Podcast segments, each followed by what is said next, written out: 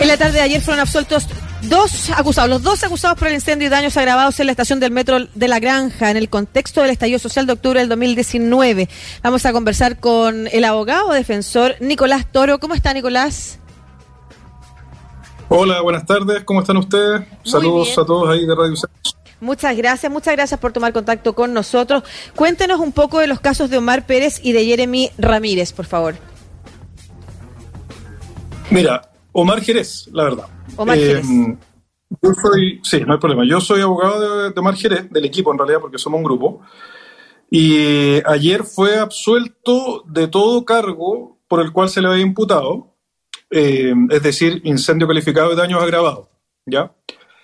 Esto luego de un... Este fue el segundo juicio, la verdad, porque el primero eh, fue anulado y, en el segundo juicio logramos que eh, mi representado fuera absolutamente absuelto, ¿no? Esto también señalando, o sea, es importante señalar que él estuvo privado de libertad como un año y medio, ¿no? Mm. Para luego ser absuelto, lo cual para nosotros evidentemente eh, demuestra una desproporción total en el actuar del Estado y para nosotros también es uno de los casos emblemáticos de prisión política en el contexto de la revuelta popular. Ninguno de los eh, antecedentes por los cuales él había sido denunciado, estamos hablando del incendio y daños agravados, eh, ameritaba un año y medio de prisión preventiva según nuestra legislación. ¿Cuál era el argumento que existía para mantenerlo en prisión preventiva?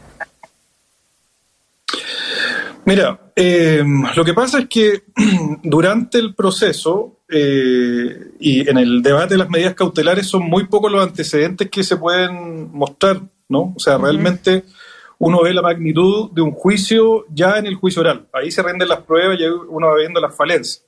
Pero además de eso, de ese factor que es netamente jurídico, yo creo que acá hubo un caso de presión mediática muy fuerte. Eh, incluso el fiscal del caso fue a Chilevisión, hicieron un reportaje, recorrieron el metro, mostraron incluso pruebas del caso, eh, buscando que se condenara anticipadamente, de alguna manera, creo yo, a nuestro representado y al otro chico que es Jeremy. Y incluso en ese, en ese programa que te digo de Chilevisión se mostró antecedentes que no tenían nada que ver con el caso. Entonces, mm. yo creo que son esos dos factores que derivaron que mi representado estuviese tanto tiempo privado de libertad, a nuestro juicio, de manera absolutamente injusta, y eso es lo que confirma ahora el fallo. Y que lo que, lo que demuestra también es que, eh, para nuestro entender, esto es uno de los casos de, prisión política, en el fondo mm. que demuestra un actuar desproporcionado absolutamente el Estado, un año y medio privado de libertad para que luego eh, se lo absuelva todo cargo. Sí, ahondemos en eso de la prisión política, eh, considerando que eh, las medidas cautelares con las que cuenta el, Ministerio Público efectivamente incluyen la prisión preventiva, ¿por qué para ti esto es un caso de prisión política? Mira, para nosotros es un caso de prisión política porque la prisión política no es que en el fondo el, Estado la reconozca, nunca nos la reconoció ahora, nos la reconoció en tiempo de dictadura, por ejemplo. Nosotros entendemos que hay una prisión política cuando vemos un actuar desproporcionado del Estado y anormal en relación al debate, por ejemplo, en las mm. medidas cautelares. O sea, antes del 18 de octubre era impensado que una persona que ingresa al metro, eh, lanza una silla que está rota, mueve un pedestal, que estuviese en prisión, en prisión preventiva, ¿no? En relación a las medidas cautelares, en relación al funcionamiento de los tribunales también, en ese periodo, es lo que a nosotros nos hace pensar que es un caso de prisión política. Y no es el único, ¿no? O sea, hay gente que por pegarle una patada a un torniquete eh, del metro también estuvo privada de libertad. Mm. O el caso de la gente que se dijo que era la primera línea. Bueno, ahí hay como un actor desproporcionado al Estado que para nosotros es el, fundamento. Cuando se habla de prisión política, se habla también, o sea, estamos hablando también de la búsqueda de, los agentes del Estado, o en este caso es de un poder del Estado, de em, dar alguna señal, de ejercer, eh, si bien em, potestades que tiene, ejercerlas desproporcionadamente, como señalas tú, para dar eh, ciertas señales, para, eh, para ejercer algún castigo fuera de lo que de lo que el mismo juicio podría emitir. En este caso, ¿cuál para ti es, es, el objetivo detrás de esta prisión política? Mira, yo creo que el objetivo es claro, el objetivo es eh, tratar de intimidar a la gente que se manifestó durante el 18 de octubre en adelante, cosa de que eh, funcione como un, aleccionamiento, ¿no? Yo creo que eso es lo que se, eso es lo que podemos ver en distintos casos. Este es uno, un caso más que eh, se actuó de la misma forma. de que se da una prisión preventiva muy larga, muy anticipada, en relación incluso al desarrollo de la investigación, porque a mi representado la denuncia es como del día 5 de noviembre, por ahí, un poquito antes, y ya el 7 está detenido, ¿no? Entonces, una investigación que se ve que se tenía que actuar rápido por toda esta presión mediática que se da en relación a lo que sucedió. Lo devolvieron a su casa para demostrar que estaban los medios, que lo sacaran como esposado y después mm. lo llevaron a la comisaría. Entonces, eso ya te demuestra un actuar absolutamente irregular que lo que buscaba era generar sensación, mm. y todo esto se fue desinflando, ¿no? Porque en nosotros en el primer juicio también logramos su libertad, del estuvo privado de libertad hasta el primer juicio. Mm. Después ese juicio se anuló, recibió una condena muy, muy, muy menor eh, en libertad, y ahora ni siquiera sacó algún tipo de condena, es decir, el tribunal, revisando los, mismos antecedentes, latamente en este caso, determinó que no había participación culpable en ningún delito. Entonces eso te demuestra que aquí la justicia, en el fondo, en, el caso, me refiero al actor del Ministerio Público, del Ministerio del Interior, porque están creyados en este caso, bueno, es totalmente desproporcionado. Sí, eso te quería consultar, porque eh, una cosa es el el gobierno mismo, ¿no es cierto? El gobierno mismo y su y su actuar durante el estallido y otra cosa es el poder judicial. Y dentro del poder judicial, em, los tribunales son los que lo absuelven, sin embargo, el Ministerio Público, eh, la Fiscalía, el, Ministerio del Interior como creyente ejercen eh, acciones distintas. ¿Hasta qué punto crees tú que el poder judicial está tan bien teñido o pudiera estar teñido de un actuar em, sesgado respecto de los presos de la revuelta? Mira, yo creo que en esa pregunta uno la ve eh, más claro en el comportamiento de las cortes, las cortes de apelaciones. Yo creo que ahí ha habido más eh, o ha tenido más efecto la, presión por parte del gobierno a través del Ministerio del Interior, porque son ellos los que han favorecido más estas medidas cautelares draconianas en los procesos investigativos, que después cuando llegan a los juicios se, eh, es gente que termina en libertad. ¿Por qué te digo eso? Porque en muchos casos, en, los juzgados de garantía, nosotros hemos logrado que se decrete la libertad de nuestros representados, otros casos de presos de la, en el contexto de la revuelta. Sin embargo, son las cortes los que, las que han dado vuelta estas medidas cautelares dejando a la gente privada de libertad, de manera mm. eh, desproporcionada eh, a nuestro juicio, ¿no? Entonces, yo vería más eso, vería más que un poco también en nuestro fundamento de la prisión política tiene que ver con el actor de las Cortes, tiene que ver con la presencia constante del Ministerio de Interior en casi todas las causas que dicen en relación con el estallido social y también con la jurisprudencia del Tribunal Constitucional, que también varió en relación justamente a este caso, al caso de la, del, del 18 de octubre, me refiero. ¿Por qué? ¿Mm? ¿Eso tiene incidencia en otro tipo de causas? Te digo, porque en el fondo, en, lo que dice relación con la ley de control de armas, que hay muchos chicos que eh, son acusados de lanzar bombas molotov o cosas de ese estilo, Anteriormente, es decir, anterior al 18 de octubre, la jurisprudencia del Tribunal Constitucional permitía que a esa gente se le aplicara pena sustitutiva, que significa que podría cumplir pena en libertad. Pero a raíz del 18 de octubre inmediatamente se cambia el, sentido de la jurisprudencia. Entonces, ahí tú ves esos rasgos que van demostrando que aquí hay un actual anormal del Estado, que a nuestro juicio es lo que fundamenta la prisión política.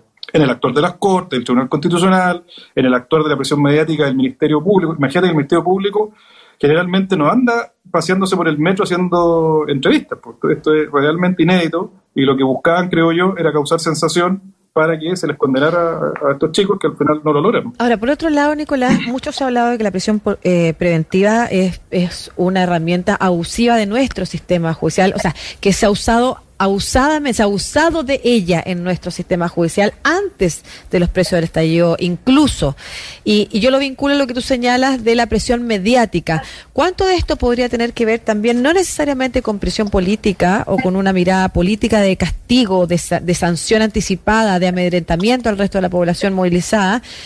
Eh, versus, por ejemplo, el, el demostrar que actúa, que el Ministerio Público actúa, que Fiscalía funciona, que la investigación resulta. Porque al final lo que tenemos después de dos años de eso es que no hay responsable ni se ha encontrado quiénes son los culpables de la quema del metro. Claro, yo creo que también hay, mucho de eso, es cierto. O sea, acá el Ministerio Público trata de demostrar que, es diligente, pero justamente eh, sometido a esta presión mediática del gobierno termina actuando de manera, bueno, infructuosa con casos que se desinflan, ¿no? Ahora, yo creo que es verdad lo que dices tú. Efectivamente, el marco legal en Chile antes del 18 de octubre ya se fue poniendo muy, muy, muy rígido eh, debido a un populismo punitivo, en el fondo, porque acá es que pasa un problema social, tratan de eh, endurecer la ley y eso no, realmente no, no, resuelve los problemas sociales porque el derecho penal no está para eso. Y generó un marco normativo muy que después se utilizó de manera abusiva durante el 18 de octubre y, terminó la, o sea, la prisión de mucha gente, no solamente en Santiago. ¿no? En regiones hay, varias personas que también están privadas de libertad eh, en condiciones que antes del 18 de octubre jamás hubieran estado privados de libertad. Que nosotros, obviamente, a eso lo llamamos presos políticos. ¿Y tú tienes algún eh, alguna estadística, tienes los datos respecto de cuántas personas continúan con prisión preventiva, por ejemplo, eh, vinculadas al, al estallido social? No tengo los datos, pero creo que son más de 100 personas, deben ser como 150 por ahí, pero ahí la verdad eso yo no, no, tengo un dato duro, pero por lo menos los casos que se han catastrado en ayuda a estas personas van más o menos por ese número. Que se han catastrado por parte de quién, porque recordemos que eh, hay distintos números dando vuelta, dependiendo de la institución que lo, o la organización que los cuente, digamos, que, que, esté rastreando esta información. Claro, no, yo me refiero en, particular a organizaciones de derechos humanos que, que, de alguna manera hacen la, la ayuda en la encomienda, trabajan con la familia y también nos contactan a nosotros como abogados para poder defender a estos chicos. Entonces, eh, por lo menos ese universo de personas, yo diría que son como alrededor de 150 por ahí. Mm. Pero no tengo el dato específico porque además, lamentablemente, las instituciones públicas eh, no tienen ningún tipo de acuerdo. O sea, mm. hay gente que dice que una cantidad, otros que dicen que son otros, entonces eso también te demuestra que no, no, hay, no hay un criterio que, que se haya transparentado ante la opinión pública. Y evita además la, la, defensa justa también de quienes están en estos procesos, aún en privados de libertad. Nicolás Toro, abogado defensor de los presos de la revuelta, estamos conversando en particular sobre tu defendido Mar Jerez, que junto a Jeremy Ramírez ayer fueron dados de eh, libertad o, considerados absueltos, em, acusados previamente del incendio y daños agravados la estación de metro La Granja. Fueron absueltos, me imagino, por falta de pruebas. ¿Cuáles eran las pruebas que habían en contra? ¿Qué fueron lo que presentaron ustedes? Y, y para avanzar finalmente a la conversación respecto de cuál es la reparación, cuáles son los pasos que van a seguir para, para, para avanzar en reparación también. Claro, mira, eh, a ellos se le absolvió por falta de pruebas.